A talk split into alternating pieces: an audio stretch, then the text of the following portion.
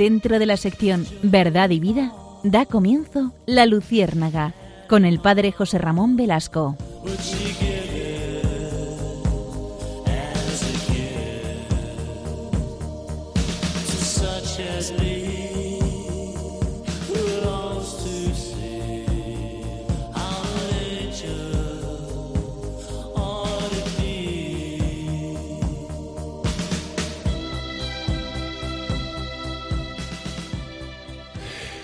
Corría el año 480. Estamos en Italia, en el centro de Italia. Estamos en una ciudad llamada Nursia. Y en ese lugar nace en este año 480 un niño que se llama Benito. Benito que significa bendecido. Con el tiempo irá creciendo, se desarrollará y llegará a ser San Benito de Nursia él fue un presbítero y religioso cristiano. Fue considerado el iniciador de la vida monástica en Occidente.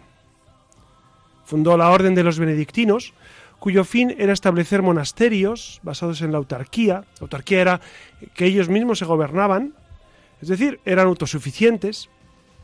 Comúnmente estaban organizados en torno a la iglesia, una iglesia de planta basilical y, y el claustro. Y en el claustro ellos pues vivían rezaban, estudiaban. Él instauró la famosa regla benedictina del ora et labora, reza y trabaja. San Benito es un personaje esencial en la historia de la Iglesia porque él surge precisamente cuando el imperio romano está en plena decadencia, los bárbaros están invadiendo no solamente Italia, sino todos los países del sur de Europa, están siendo invadidos en el siglo V por los, por los bárbaros. Y Benito, San Benito, busca volver de nuevo a lo esencial, busca volver de nuevo a Jesucristo. Él decía que su norma de vida, la santa regla, tiene que ser Jesucristo, el Evangelio. Él busca eso.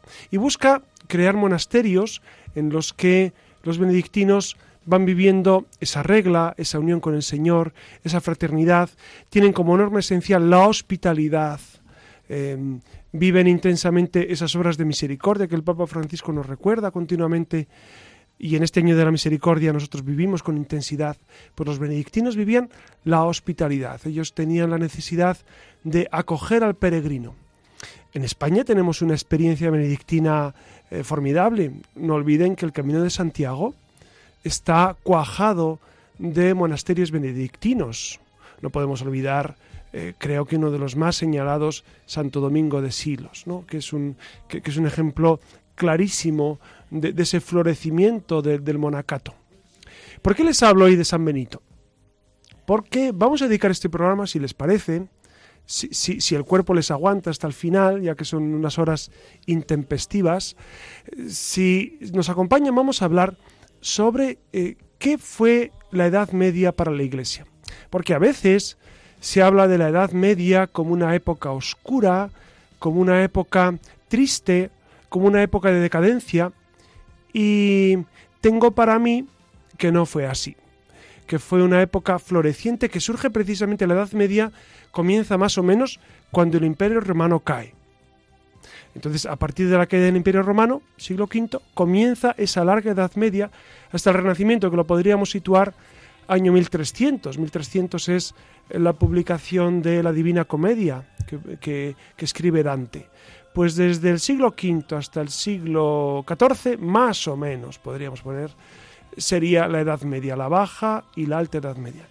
Si, les parece, vénganse con nosotros. Vamos a adentrarnos en esta experiencia de, de la Iglesia, de la realidad, de esa proliferación del monacato, de, las, de los grandes estudios palatinos, de las universidades que nacen en el siglo XII, eh, de la mano de las dos grandes congregaciones de los franciscanos y los dominicos, de la gran figura de Santo Tomás de Aquino, excelsa. Pues, si les parece, véngase con nosotros y acompáñenos en este caminar por la Edad Media. Nos acompaña, como siempre, Iria Fernández. Buenas noches, Iria. Hola, buenas noches. Alex en el control nos acompaña nos, nos saluda porque no tiene micro. Y hoy especialmente nos acompaña el padre Silvio Rueda, que es un sacerdote, es un sacerdote nicaragüense, está en León, está trabajando en León y ha venido a visitarnos a España. Buenas noches, Padre Silvio. Buenas noches, ¿qué tal? Saludos a todos. ¿Cómo está usted? Con frío. bueno, eh, tienen que recordar que, que, en Nicaragua ahora tendrán treinta y tantos grados, ¿no? Todo el año tienen 30 más o menos, en, León por lo menos, ¿no? En, Nicaragua hace calor y más calor. León es una ciudad, pues a, a 15 kilómetros de la playa más o menos, eh, entonces es una ciudad con una temperatura eh, muy agradable, con una temperatura más que primaveral, ¿no? Muy, muy, calurosa. Con mucha humedad. Claro. Y, el padre pues trabaja, trabaja en, una parroquia. Y, qué hace usted en Nicaragua? Cuéntenos. Eh, en Nicaragua estoy en el santuario de Nuestra Señora de la Merced, ahí en León, que es la patrona de León. Es, de hecho es la imagen de la Virgen más antigua en Nicaragua. Cuando León se funda en 1524, eh, ya se establece el, el convento de los mercedarios. Y luego se hizo, por problemas volcánicos, se hizo un traslado de la ciudad en 1610 y en las crónicas se tiene que se trasladó, eh, en el traslado de la ciudad se llevaron la imagen del Cristo que se conserva en la catedral, la imagen de la Virgen de la Merced y el Santísimo Sacramento. Entonces, de tal manera que la talla de la Virgen de la Merced que se conserva en el santuario es la imagen de la Virgen más antigua en el país. O sea, muy unidos entonces a la realidad también del cristianismo en España, porque de allí fueron los mercedarios, ¿no? de Valencia sobre todo, sí, y de, Barcelona, de, Barcelona, más bien, sí, fue la tradición. Bueno, Padre Silvio, pues muchísimas gracias por acompañarnos y por estar con nosotros.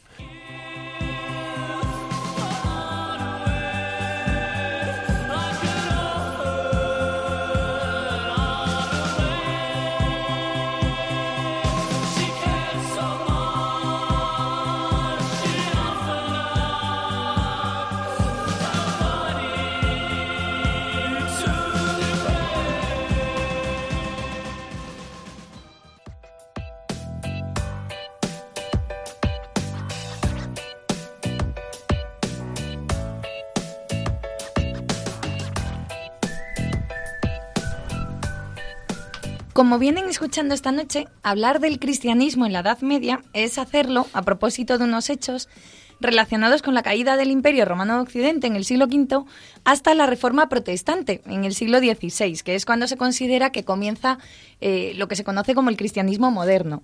Se trata, por tanto, de, diez siglos en los que la Iglesia ha tenido un protagonismo espectacular, unas veces siendo testigo de atrocidades del ser humano y otras quizás ejecutándolas, pero siempre del lado del mismo, con sus luces y sus sombras. Asistir a la Edad Media cristiana va más allá de hablar de una época oscura, como se empeñan algunos historiadores en señalar. Se trata de un periodo fascinante para el nacimiento de muchas órdenes religiosas, para la importancia de la escritura y todo el universo de monjes copistas y amanuenses a quienes le debemos mucho simplemente la Iglesia como custodia de todo el saber de Occidente, en un momento en el que la fe y las tradiciones cristianas se tambaleaban frente al invasor.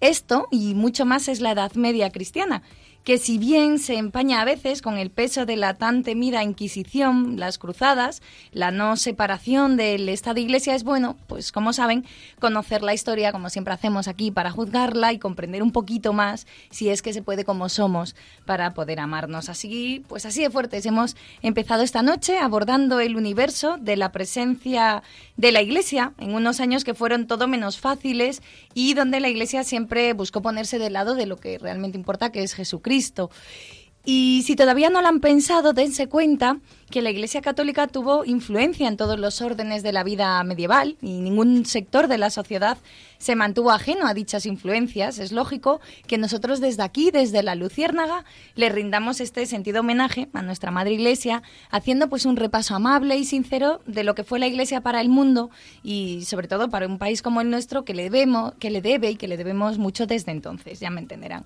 Así que cojan papel y lápiz para tomar unas cuantas notas y apuntes que empezamos. Es verdad que es un tema que para ustedes a lo mejor les resulta em, para muchos muy conocido y para otros un poco lejano, pero fíjense, e, e, es necesario recordar nuestra historia para valorar hasta qué punto Dios ha estado siempre presente en la Iglesia. Y, la Iglesia, entre luces y sombras, después de 20 siglos, de 21 ya, eh, ha sido una lumbrera para para anunciar a Jesucristo y sobre todo, fíjense, en la Edad Media, que es una época que algunos, como bien muy bien decía Siria, que es una época en la que surgen pues algunas leyendas oscuras y, la Inquisición y las cruzadas, etcétera, y sin embargo es una época en la que eh, el esplendor de la Iglesia brilla con luz propia. Por eso, eh, eh, si les parece, vamos a hacerlo, vamos a hacer un programa muy sencillito, muy de, ideas muy básicas, pero que se nos quede claro que, que lo que fue en el fondo la Edad Media, ¿no?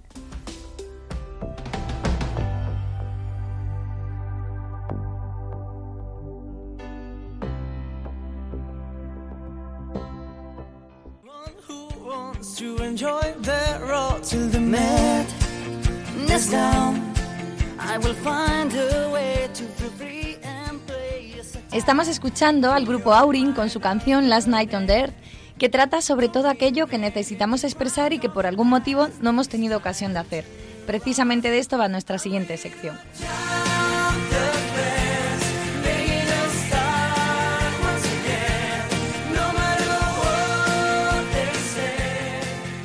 Antes de preguntarle al padre José Ramón Velasco y al padre Silvio, ya que tenemos hoy aquí a dos sacerdotes, pues por algunas de las inquietudes que surgen ¿no? a propósito de, este tema, vamos a detenernos brevemente en, en hacer como un repaso de la presencia de la Iglesia en nuestra Edad Media. Como saben, fue la época de mayor esplendor de la Iglesia y en concreto de la Iglesia católica, ya que tenía mucha influencia sobre la sociedad y aunque existían otros credos, piensen que el Islam era la otra gran religión que coexistía con el cristianismo, en el siglo XI en Europa era en gran parte cristiana. De hecho, es un periodo que, de la historia en la que en reinos y territorios europeos nació un nuevo concepto de unión que es lo que se conoce como cristiandad. La cristiandad vivió una etapa de gran influencia, aunque se vio profundamente afectada en el siglo XI, cuando los obispos bizantinos negaron la autoridad del Papa provocando el llamado cisma de Occidente. Desde entonces, el mundo cristiano europeo se dividió en dos. Oriente optó por la Iglesia griega ortodoxa, mientras que Occidente se mantuvo fiel a la Iglesia católica romana, que es como se conoce todavía. Eh, eh, ese cisma todavía continúa, ¿no? Y aquí en Europa en Europa lo vivimos intensamente porque eh, prácticamente la mitad de Europa, bueno, un poco más de la mitad es católica, pero luego tenemos los hermanos eh, ortodoxos que son fundamentalmente los que viven en, Rusia, Bulgaria, Rumanía, Grecia. En Grecia hay una gran población de ortodoxos, ¿no? Y es una, es una cuestión que todavía sigue presente en nuestra vida, ¿no? el, la, la, relación entre, entre católicos y ortodoxos. No sé si en América Latina esta realidad de los ortodoxos está presente o ya Está haciéndose presente. Hay, hay algunas comunidades ortodoxas. Sí, hay que recordar que ellos se van extendiendo. Eh, sobre todo son iglesias acéfalas, eh, o más bien autónomas, más que acéfalas. Y, y sí hay presencia de un patriarcado, creo que es el patriarcado armenio, para nivel de Centroamérica. ¿Y dónde está la sede del patriarcado? En Guatemala. En Guatemala. Sí. Además, Guatemala es, una, es un lugar donde hay muchísimos evangélicos, muchísimos protestantes. El, el, catolicismo ha, ido bajando y ha aumentado mucho las... Eh, sí, pero también ahí hay que entender un poco la, historia, ¿no? Y el tema me llama la atención porque es recordar la historia y, y quien olvida su historia olvida su identidad. Y yo creo que uno de los males que estamos padeciendo hoy en día es precisamente esa falta de identidad. Eh, nos dejamos atolondrar por tantas cosas que llegan que al final de cuentas, eh, ¿y yo quién soy?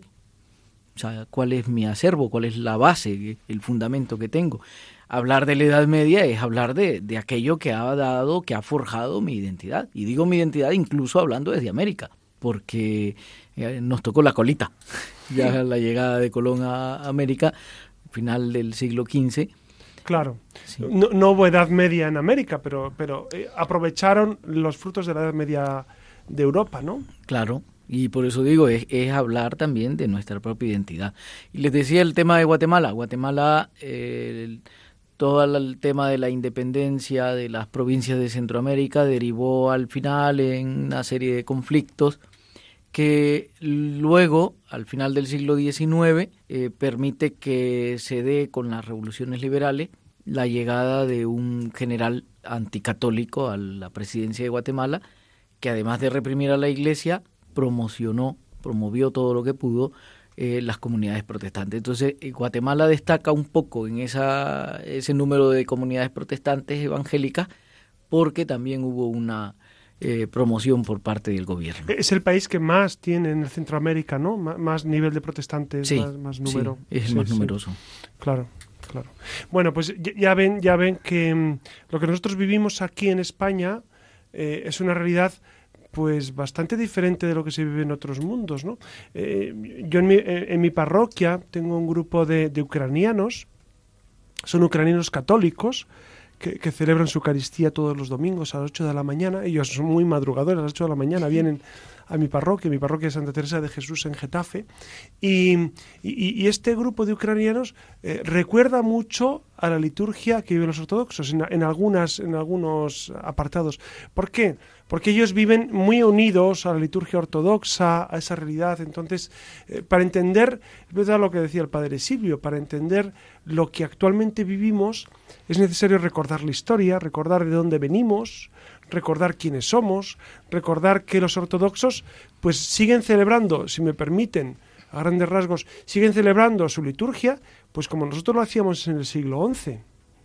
Con, con, los templos parecidos, con el sentido de la Eucaristía muy similar al siglo XI que los católicos vivían, con el sentido de la confesión del siglo XI. Nosotros hemos tenido muchos concilios, especialmente el concilio de Trento y el concilio Vaticano I y el Vaticano II, que digamos han configurado la iglesia que nosotros vivimos ahora. Los ortodoxos no lo han vivido así. Entonces, eh, es muy curioso cuando uno se acerca al, cristianismo de los ortodoxos y a, la, vivencia de la fe de ellos, pues a mí siempre me recuerda a lo que he estudiado de eh, el cristianismo en la Edad Media, ¿no? Entonces es, es muy interesante ese acercamiento, ¿no? Otro concepto clave también para entender la Edad Media es el, concepto del feudalismo, ¿no? Ese sistema político que se desarrolló en Europa Occidental donde se establecían relaciones de vasallaje entre los nobles y los campesinos, en una realidad donde el 70% de la población era pobre, era pobre, que era lo que se conocía como el pueblo llano, y se servía a su señor cultivando tierras, mientras que estos se comprometían a protegerlos cuando iban a la guerra. Recuerden además que el feudalismo respondió o respondía, ¿no? la inseguridad y la inestabilidad de esa época de invasiones que se fueron sucediendo durante siglos, que es otra de las claves ¿no? de la importancia que tuvo la Iglesia en ese panorama medieval. Sí, esto que está diciendo Iria es interesante porque un problema o un error que yo veo muy actual es que queremos juzgar los hechos del pasado con los criterios del presente. Y eh, aparte de que eso no lo vivimos en el día a día, porque yo eh, de pequeño pude haber hecho una tontería y la pude haber hecho precisamente porque era pequeño y no voy a, valorar eh, aquel acto con el criterio de, mi actuar de hoy, de adulto, ¿no? Y lo saco a relucir porque de repente uno puede decir es que la construcción de la sociedad de esa época era una construcción que favorecía el que al final tuviésemos unas clases proletarias y que entonces hubiera una clase dominante. Mm, hay que entenderlo, y hay que entenderlo desde la vivencia propia del momento. Repito, los acontecimientos del pasado, cómo tendrían que juzgarse y cómo tendrían que evaluarse con los criterios del momento, del pasado. Claro, y entonces entenderán por qué hablamos de la Iglesia dentro de este sistema feudal, porque era la que poseía la tercera parte de la propiedad territorial del mundo católico y, entre otras cosas, tenía lo que se conoce como el derecho al diezmo, que era la décima parte de las cosechas de, de toda la gente. Eh, también la Edad Media Cristiana tuvo un rol decisivo, en, la Edad Media Cristiana tuvo un rol decisivo en la Iglesia porque fue la única institución que logró ejercer su poder eh, a lo largo, ¿no? Bueno, en una Europa fragmentada políticamente y eso lo consiguió, entre otras cosas, por, por esas, esos pactos y alianzas que se fueron urdiendo entre Roma y muchos de los monarcas europeos. Estoy pensando en el Papado de Aviñón o en el Concilio de Constanza. Ciertamente, eh, Europa, Europa no se entendería sin un momento clave creo yo, que es eh, la Navidad del año 800. Eh, en ese día, en la Basílica de San Pedro en Roma, es coronado emperador Carlomagno. Pues yo creo que, ese, momento es esencial, porque Carlomagno entiende que Europa tiene que estar unida en contra de, las invasiones de otros pueblos y, para fortalecerse. También dése cuenta que estamos ya eh, en pleno momento de efervescencia de la invasión musulmana. eh, la invasión musulmana en, la península ibérica comienza en el 711. Y, y entonces, cuando Carlomagno es coronado, Carlomagno pretende, y, creo que muy en criterio, hacer un, un imperio, un imperio pero gobernado siempre por el cristianismo como, como, gran fuente de inspiración. De hecho, crea el Sacro Imperio Romano Germánico, que, va a aglutinar todos los pueblos de Europa y, va a fortalecer de una manera decisiva. Dense cuenta que, la derrota de los musulmanes en Poitiers es precisamente debida pues, a, esta, a esta fuerza del cristianismo. Eh, ¿Por qué? Mucha gente nos, nos, pregunta, se pregunta, y me pregunto a mí mismo, ¿por qué la religión musulmana está cuajando y está teniendo tanto éxito, entre comillas, en, Europa? Pues seguramente una de las motivaciones, aparte de otras que, que podremos señalar, es que el cristianismo está débil. Si el cristianismo está débil, otras religiones vienen a superponerse. En la Edad Media el cristianismo estaba muy fuerte. Carlomagno se tomó en serio eh, su, visión cristiana y por eso fortaleció de tal manera el cristianismo que fue una gran barrera contra la invasión musulmana. Sí, el cristianismo débil no únicamente pensando en esas categorías de, del poder temporal, ¿no? sino el cristianismo débil incluso en identidad. Ayer hemos, eh, pues, se celebra en la iglesia el, Domud, el, Día Mundial de las Misiones. Sí, lo hemos celebrado, sí. Y entonces se recuerda, el Papa recordaba en la celebración del Domud, que, eh, que, estamos llamados a ser misioneros y misioneros con coraje. Y creo que a los cristianos de hoy nos está haciendo falta eh, ese coraje de anunciar a Jesucristo. La unidad, la identidad religiosa permitió precisamente la unidad sin romper la diversidad, que quizá es eh, como el punto, ¿no? Eh, el meollo del asunto, mantenernos en unidad, somos esta identidad cristiana, pero eh, conservamos también nuestra propia identidad como pueblos independientes. Claro, el concilio decía respetar las identidades culturales y, la, y, la, autonomía de lo temporal, ¿no? Es verdad, pero, pero el cristianismo está llamado a iluminar todas las leyes temporales, ¿no? Y, a veces pienso, como bien decía el padre Silvio, que, el cristianismo como que ha abandonado en ocasiones eh, ese influjo, ese deseo de influir positivamente en la sociedad, ¿no? Y, precisamente un cristianismo un poco timorato, un poco débil, un poco incluso blando, eh, un cristianismo que, que, no, que no es valiente, pues cede ante el mundo que, que nos rodea, ¿no? Decía, decía San José María que Dios quiere un puñado de hombres suyos, muy suyos, en todos los caminos de la tierra. Y quizá nos hemos quedado nada más creyendo ser de Dios, pero olvidando que tenemos que hacer presencia de Dios en donde nos encontremos. Saber transmitir los valores del Evangelio, saber transmitir nuestra identidad cristiana. Si estamos recordando la actividad de la fe en la Edad Media, y entre otras cosas también habría que pensar en el trabajo de las familias. Y, habría que preguntarse hoy, ¿nuestras familias son una familia transmisoras de la fe? Cada uno de nosotros es capaz de anunciar a Jesucristo.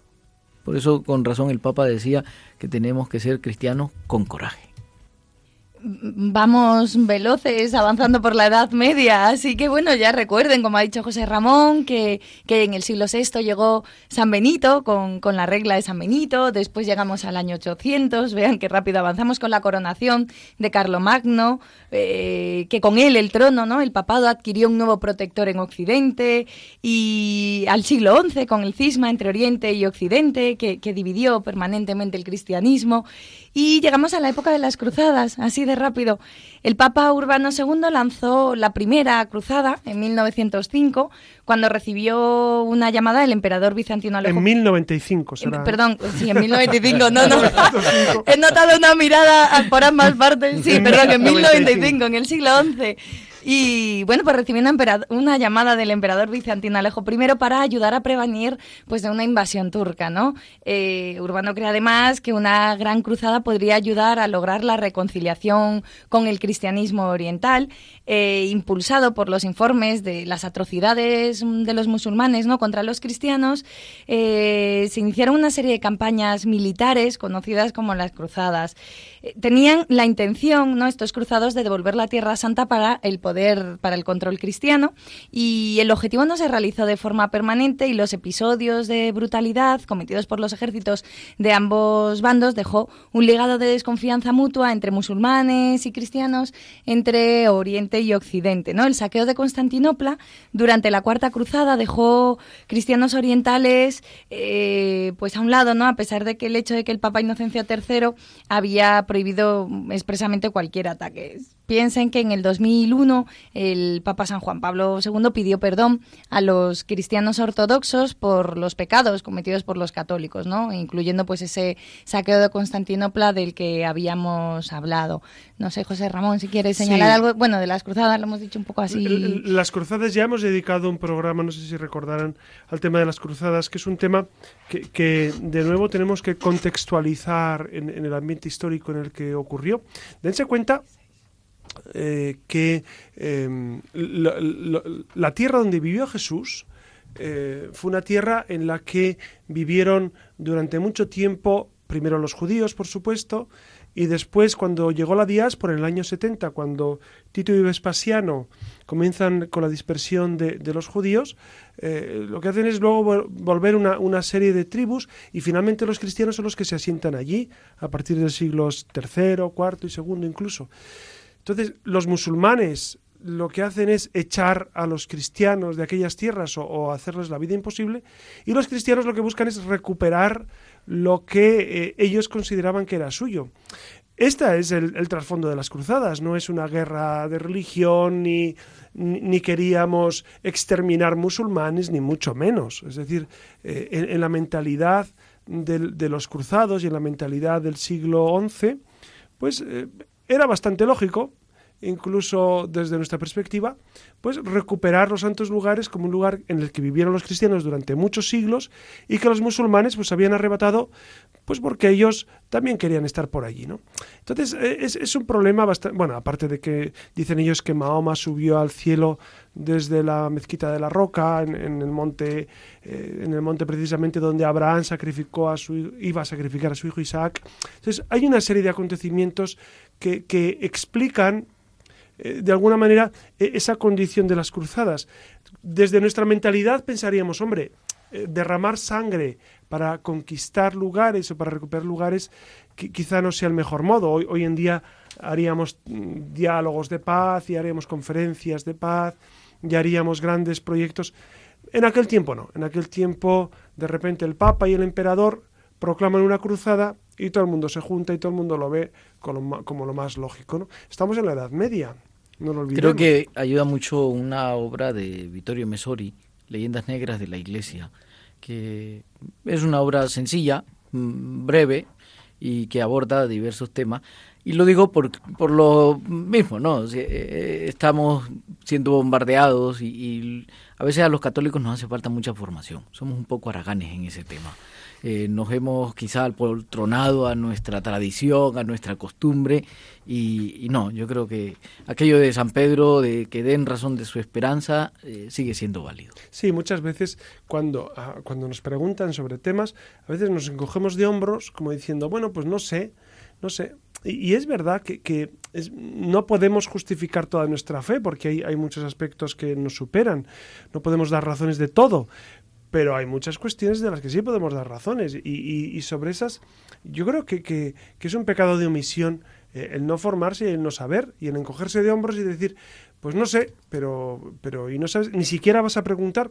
Mi, mi humilde experiencia parroquial es que en general la gente no pregunta los porqués de las cosas.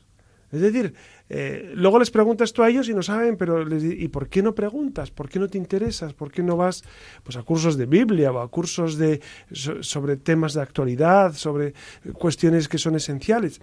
Bueno, pues yo creo que es una lucha que, los cristianos, los católicos en concreto, tenemos que seguir haciendo, ¿no? Tenemos que seguir librando esta lucha.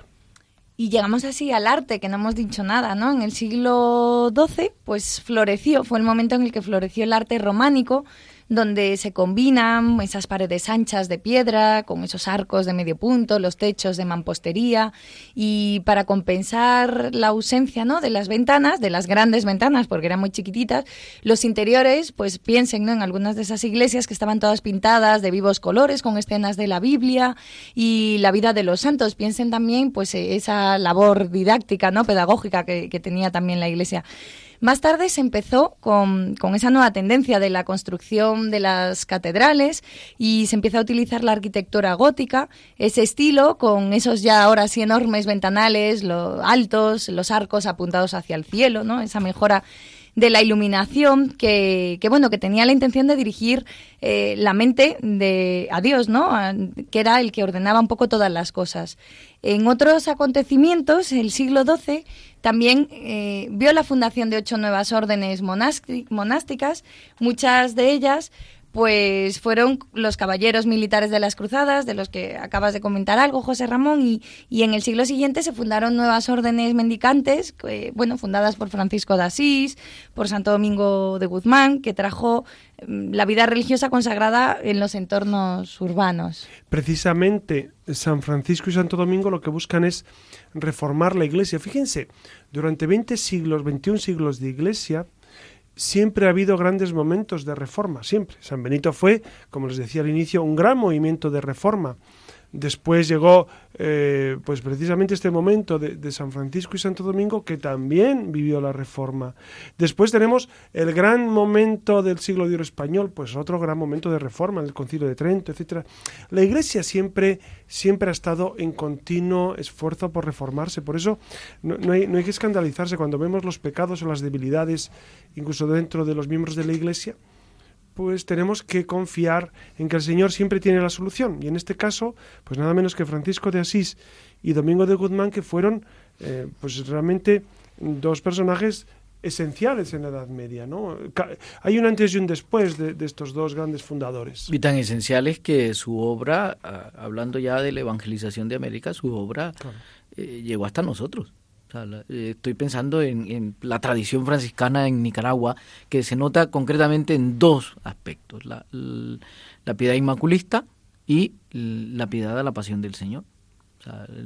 Eh, Nicaragua y España, tengo entendido que son los únicos países en el mundo entero que tienen el privilegio de la Inmaculada. Nosotros, el 8 de celebrar de, azul, dices. De celebrar de azul y 8 de diciembre el día que caiga. Claro. Aunque sea domingo de Adviento. Es fiesta de precepto siempre, sí. Sí.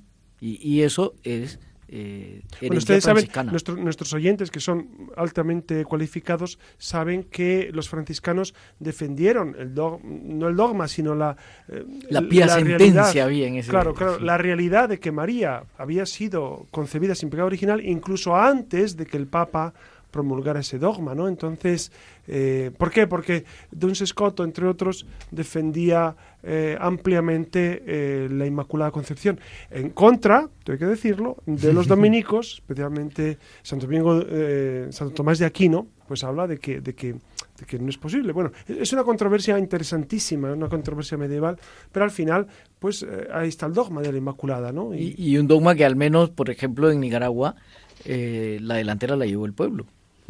En, España también. Conservamos unos cantos, bueno, y, la poesía aquí del Cid, eh, de Miguel del Cid. Eh, en Nicaragua conservamos unos cantos que son pues, siglo XVIII y que ya hablan de, todo lo que es el fundamento teológico después del eh, En, Nicaragua hay una tradición preciosa que es que es el griterío, ¿no? La gritería. la gritería que se hace en la Inmaculada y la gritería chica que se hace en la Asunción, sí. ¿no? Bueno, ¿por qué la gritería? La gritería, la gritería nace, volviendo al tema de los franciscanos, los franciscanos son grandes evangelizadores, son los grandes misioneros en América. Y entonces la evangelización, eh, al menos ahí en, en León, ellos en torno a la Inmaculada están haciendo la novena. Pero llega tanto la gente al templo de San Francisco que al final ellos acaban distribuyendo pequeñas imágenes de la Virgen, de la Virgen para que la gente rece en sus casas la novena. Al final estos grupos de personas se van eh, cruzando, digamos. Yo, yo organizo el rezo de la novena de la Virgen en mi casa, José Ramón lo organiza en la suya, invitamos pues eh, a veces a gentes comunes, eh, amigos de ambos, y entonces la gente se cruza y al cruzarse eh, había como una algarabía en el pueblo. Entonces, ¿quién causa tanta alegría? La concepción de María, que eh, es lo que ha derivado en el grito del 7 de diciembre, eh, víspera de la Inmaculada. Qué, hermosa tradición, ¿no? Qué precioso. Y cómo la Virgen Inmaculada ha estado desde el inicio en, la evangelización, la historia de la evangelización. Y ahora no, bueno, vemos un poco la cara menos amable de, de la Iglesia, que, que, tuvo lugar en Francia cuando fue testigo del crecimiento del catarismo en Languedoc. Fue en el marco de la lucha contra esta herejía que originó la Inquisición, también de la que hemos hablado, y bueno, los acusados en general eran alentados a retractarse de sus herejías, se les castigaba y debían reparar el daño a través de la penitencia, de multas, encarcelamiento, tortura ejecución, incluso en la hoguera, ¿no? Pero bueno, yo creo que también hablamos en su momento del tema de la Inquisición. Así que terminamos con el siglo XV, que está marcado por las relaciones Iglesia-Estado, que entrarían en lo que se conoce ya, lo que es el Renacimiento, y de ahí nos vamos a plantar ¿no? Para, eh, bueno, esta disputa, ¿no? Que terminará en, el ámbito de, todo esto de los, de, de, los papas, ¿no? Con la sede papal en Roma a finales de este siglo, ¿no? Esa disputa que comenzó por aquel entonces. Y bueno, quédense a grandes rasgos que con que la Iglesia en la Edad Media era el centro de la vida intelectual, que a lo mejor no hemos insistido mucho en ello, se cristalizó pues una mentalidad basada en los preceptos religiosos que, que duró durante, que, bueno, que perduró durante siglos, ¿no? Y a día de hoy sigue. Así que probablemente José Ramón, pues nos hemos dejado muchos datos en el tintero. Bueno, es que es que en media hora o, tres cuartos que dura el programa es imposible abarcar, pero son pinceladas para, para recordar lo importante que fue la labor del Espíritu Santo en el mundo, ¿no? Y, cómo, y cómo se fue cuajando en la Iglesia en, numerosos aspectos, no solamente a nivel religioso, sino a nivel cultural y a nivel, artístico y a todos los, a nivel político también, fue un modo de configurar la historia, ¿no? Y bueno, algunos interrogantes que surgen, un propio, un, poco, bueno, a propósito también de esto del catarismo, ¿no? Es una obviedad, pero para que... Cátaros. los cátaros eh, eh, era una herejía eh, que, decía, cátaro significa puro en griego, ¿no? Entonces, eh, era una herejía que decía que, en el fondo solamente los puros, los que se han eh, santificado a sí mismos por el conocimiento, es un, es un cierto gnosticismo también, ¿no? Gnosticismo surge en el siglo I, pues los cátaros vienen a ser una redimensión de, de ese gnosticismo.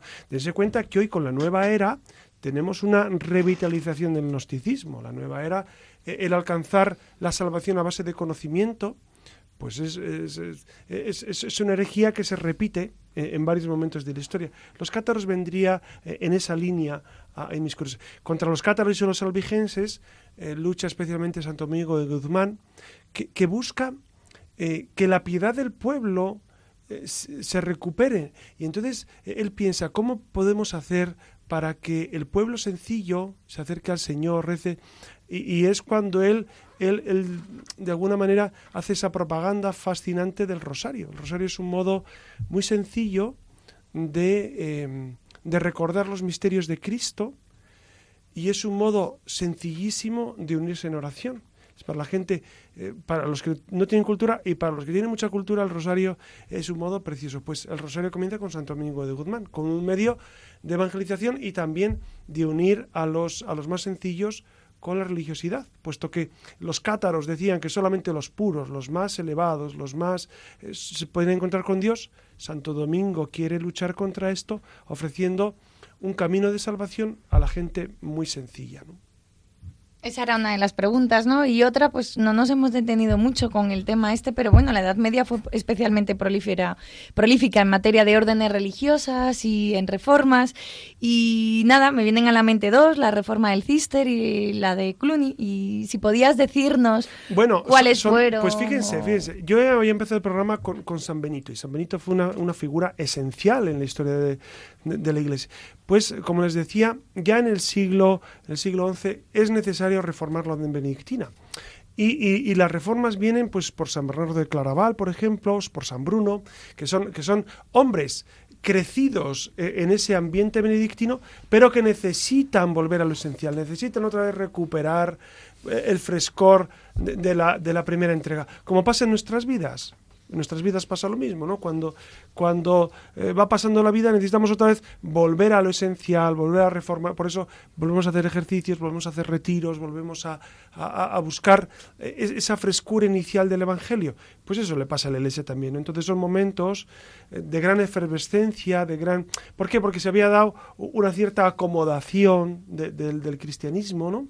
Había una cierta rutina, y entonces necesitan pues todas estas órdenes mendicantes y, las órdenes monásticas eh, necesitan una reforma en la iglesia, ¿no? Es que la gracia de Dios desinstala y, la gracia de Dios es un devenir constante, es un fluir constante y, precisamente cuando nos vamos aburguesando espiritualmente, nos acomodamos y entonces no crecemos. Entonces si viene un momento, se hacen necesarios esos momentos en los que se nos acude y se nos invita a volver a la fuente, a retomar nuevamente ese amor primero y se me viene a la mente aquello del libro del Apocalipsis, ¿no?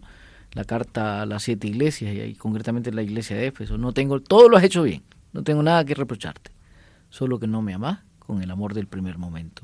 Y qué bueno si volvemos a ese amor del primer momento. Claro.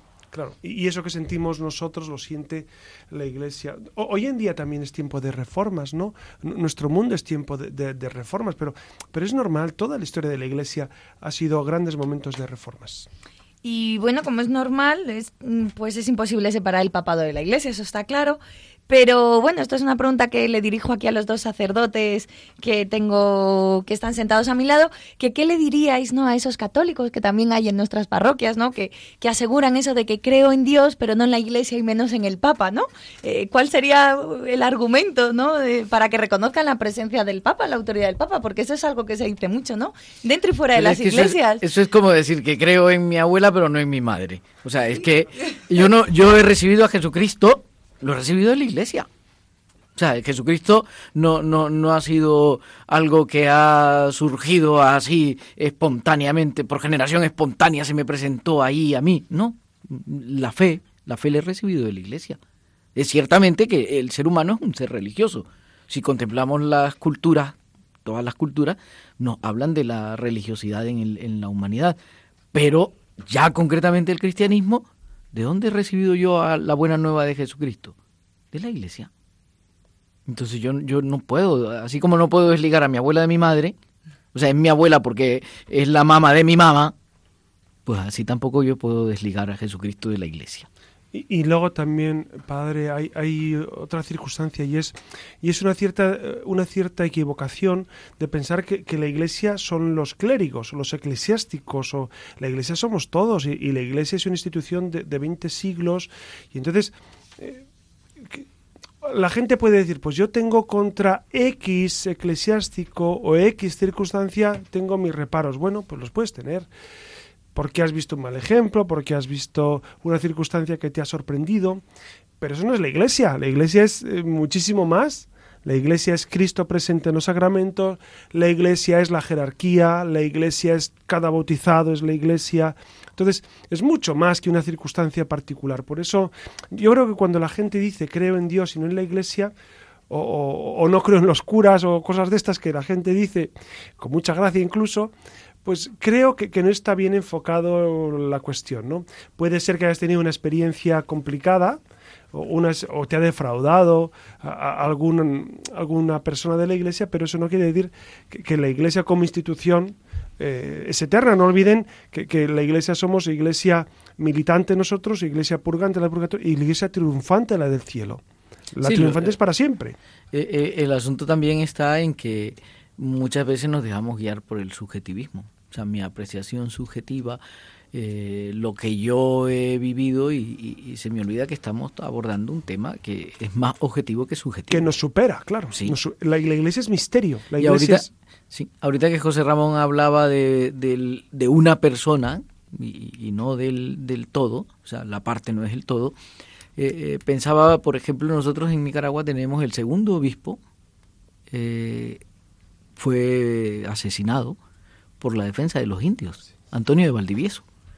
Y poco se dice eso, o sea, se dice eh, el exterminio de los indígenas y, por ejemplo, se habla de lo de Bartolomé de las Casas, bien, pero, pero Antonio de Valdivieso, un dominico que fue asesinado teniendo su madre delante que luego ya se firmaba Catalina no sé qué, eh, madre del obispo mártir, y, fue asesinado por salir en defensa. Y todavía no está declarado mártir, ¿verdad?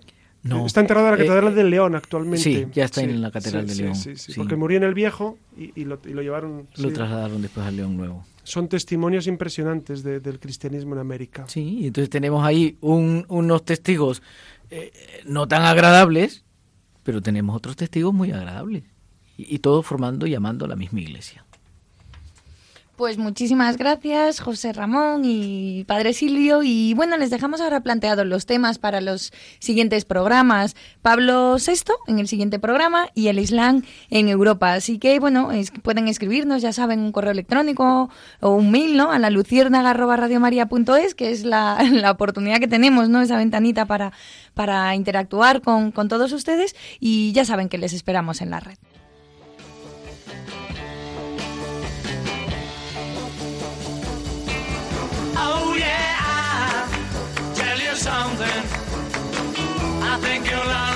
Understand. When I say that something,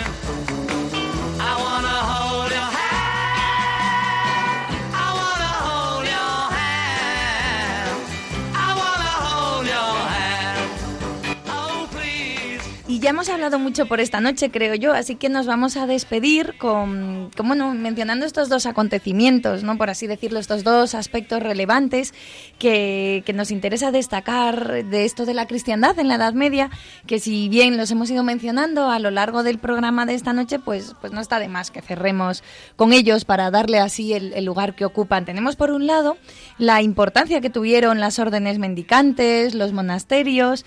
Recuerden que fue cuando nacieron muchas de esas órdenes religiosas que buscaban volver a los orígenes y renovar esa estructura y las prácticas.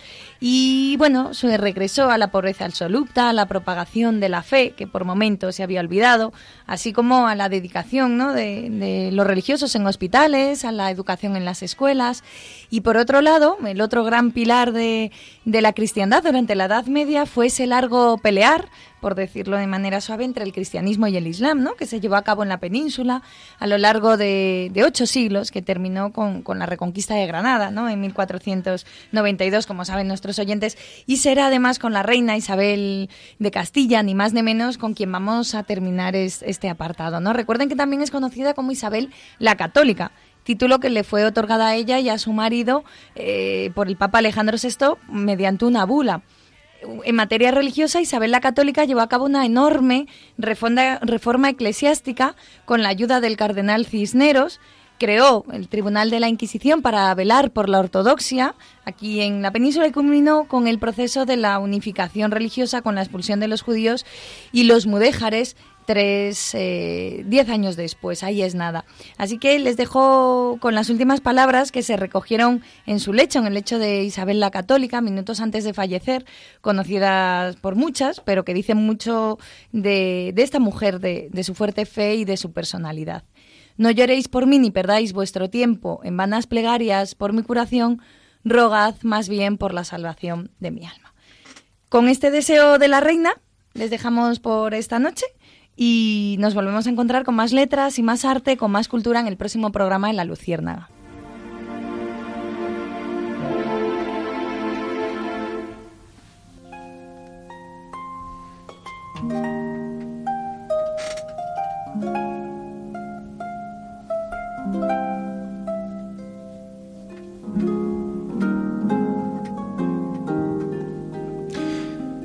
Permítanme que como conclusión de este periplo que hemos realizado a través de la Edad Media, me fije un momento en, en varios personajes que para mí han sido señeros, fundamentalmente grandes personajes históricos, políticos que han sido santos.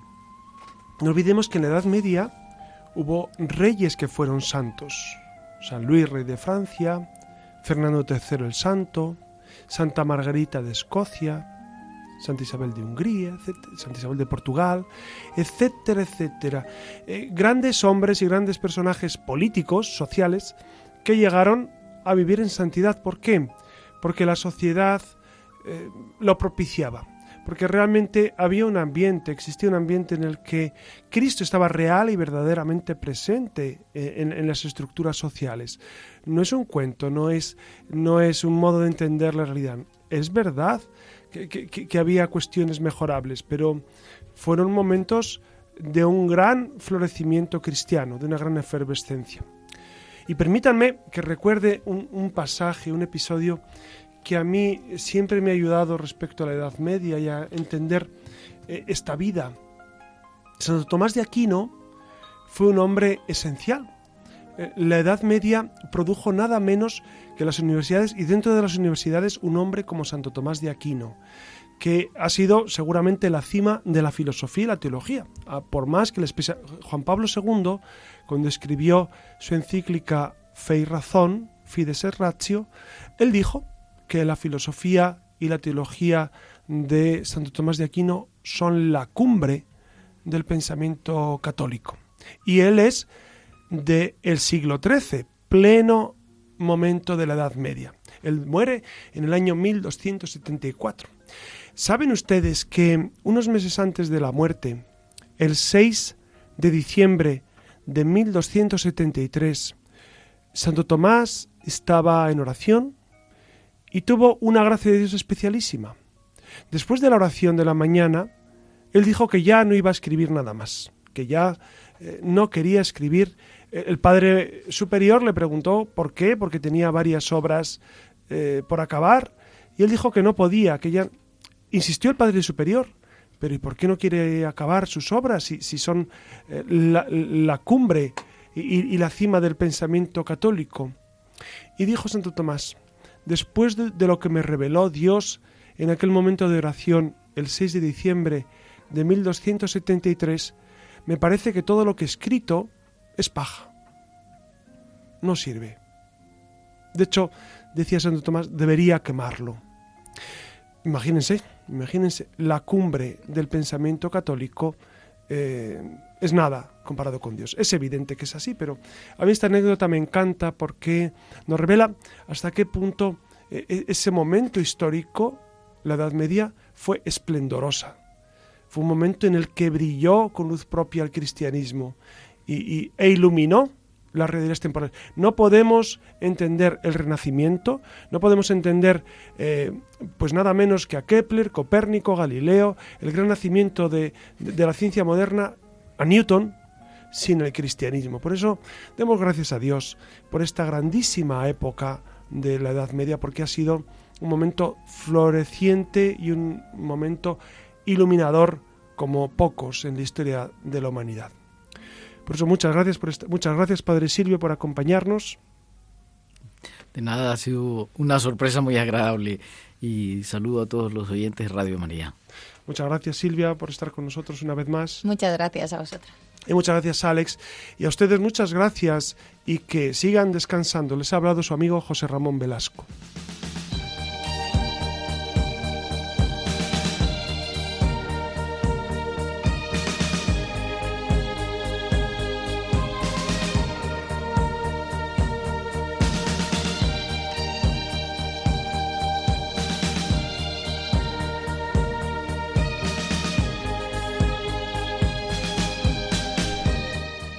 Finaliza en Radio María La Luciérnaga con el Padre José Ramón Velasco y dentro de la sección Verdad y Vida.